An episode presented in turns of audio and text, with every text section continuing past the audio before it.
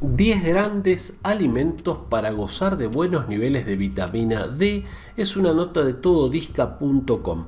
Una nota linda, bien, pero no sé tanto el rigor científico, pero me gusta repasar este tema porque se está comprobando, lo venimos hablando desde el principio, prácticamente de 2020 inicios, que los niveles de vitamina D son muy importantes para el sistema inmunológico y que personas que ingresan a atención hospitalaria, digamos que, que están muy mal por problemas de COVID, todas o casi todas tienen niveles bajos de vitamina D. Por lo tanto, es fundamental tener buenos niveles de vitamina D para tener nuestro competente nuestro sistema inmunológico. ¿sí?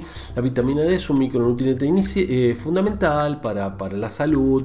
Perfecto. En concreto, vamos a lo que nos interesa, vamos directamente a los alimentos que ya estuvimos hablando en Salud con Tala, el podcast de salud de Instituto Taladriz, pero vamos a reforzar un poquitito cuáles son estos 10 grandes alimentos que contienen vitamina D.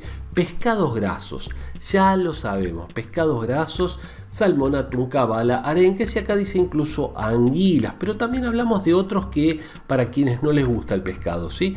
Pero bueno, es importante. ¿eh? Hongos y champiñones, eh, yema de huevo, leche, la leche viene enriquecida con vitamina D, ¿sí?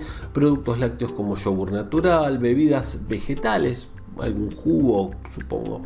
Moluscos y crustáceos, cereales fortificados, y todo lo que esté fortificado con vitamina D, aguacate o palta y queso. Eh, todos son buenos, sobre todo los primeros, fuentes de vitamina D. Pero la principal es el sol, ¿sí? El sol. El 80%, según dice esta nota, que, bueno, acá cita a Michael Holick, eminencia de la Universidad de Boston, que dice que el 80% de eh, la vitamina D que tenemos en nuestro cuerpo proviene del sol y solo un 20% de los alimentos. Así que necesitamos exponernos al sol caras, brazo, piernas y podemos también unos 15 minutos al sol, sobre todo en las horas que eh, no, no, está el sol tan, tan perpendicular, ¿sí? Eh, o por la mañana temprano o ya más por la tarde, pero evitar las horas del mediodía que sabemos que son eh, nocivas. De las que estuvimos hablando también en, en otros episodios están las semillas de chía, muy buen contenido de vitamina D, pero hay que molerlas, machacarlas previamente. También tenemos entonces las nueces y otros frutos secos si es que no te gusta el pescado, pero es muy bueno consumirlo.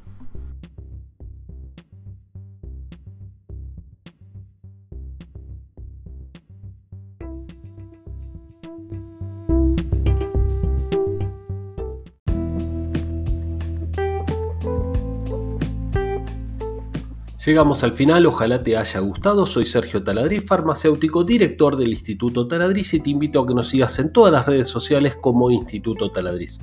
Sumate a este podcast y compartilo con otra persona.